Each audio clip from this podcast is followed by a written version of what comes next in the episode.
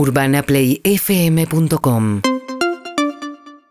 Fabricio Ballarini, biólogo, investigador del CONICET. María, te voy a hablar de temas que están relacionados con la vacuna. Recién hablabas con Quirós y me llamó la atención una cosa que estamos esperando como la tormenta la ola de la Delta, ¿sí? Con más vacunados o con menos vacunados, pero un poco más seguros. Lo que sí tenemos que estar seguros es que venga o no la ola, las restricciones sobre el uso del barbijo y los cuidados y la ventilación va a seguir, porque lo que se está descubriendo y están haciendo foco muchas investigaciones en Estados Unidos es que las personas vacunadas ante la variante Delta pueden ser asintomáticos, pueden tener carga viral en la nariz, en las fosas nasales y contagiar muchísimo. Por lo cual, las personas vacunadas pueden no tener la enfermedad, no sufrirla, no hospitalizarse, no morir, pero sí contagiar. Y ese es un dato muy, pero muy importante, porque las restricciones en, muchos casos, en muchos países bajaron, la normalidad volvió, se ven los estadios llenos, los cines, y mucha gente empezó a dejar de usar barbijo, algo que lo tenemos que asociar con una con un estado un poco más prolongado. ¿Eso significa que las vacunas no funcionan? ¿Que, está todo mal? No.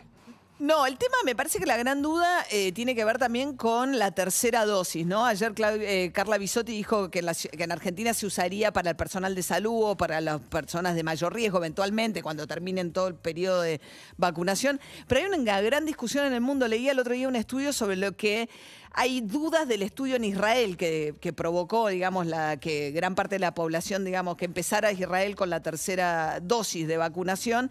Y ahí eh, dicen que no es suficiente evidencia para concluir que en efecto al cabo de seis, siete meses la protección baja y que conviene dar la tercera dosis, ¿no? Exacto, o sea, no hay suficiente evidencia. Hay dos publicaciones, o sea, lo cual es muy poco. ¿Eso por qué sucede? Porque no hay tiempo, no pasó tiempo en los cuales podemos observar qué pasó con las personas no vacunadas. O sea, es imposible llegar a determinados resultados si la ciencia no tiene tiempos. Lo que sí podemos justificar es que en los casos, por ejemplo, en Estados Unidos, en Israel, en Reino Unido, donde la vacunación tenía porcentajes muy altos, estas olas, estas terceras olas, fueron muy profundas, similares a otros casos, porque básicamente el contagio se dio exactamente igual. Lo que sí bajaron o lo que sí evitaron las vacunas es la hospitalización y las muertes. Se ve en los Estados Unidos, se ve muchísimo ahora en Israel que está decayendo, se vio muchísimo en Reino Unido, así que tenemos que estar seguros que las vacunas funcionan, pero que las tenemos que ayudar, sobre todo con la ventilación, el barbijo y el pues, lavado de manos. No abandonar eso. Sí. Estaba bastante optimista esta mañana Ferran Quirós cuando hablamos respecto de la posibilidad que la tercera ola, dado como viene avanzando la vacunación, llegue con mucho menos mortalidad. Sí, y además hay algo que tenemos que tener en cuenta, es, ¿es probable que llegue? Sí.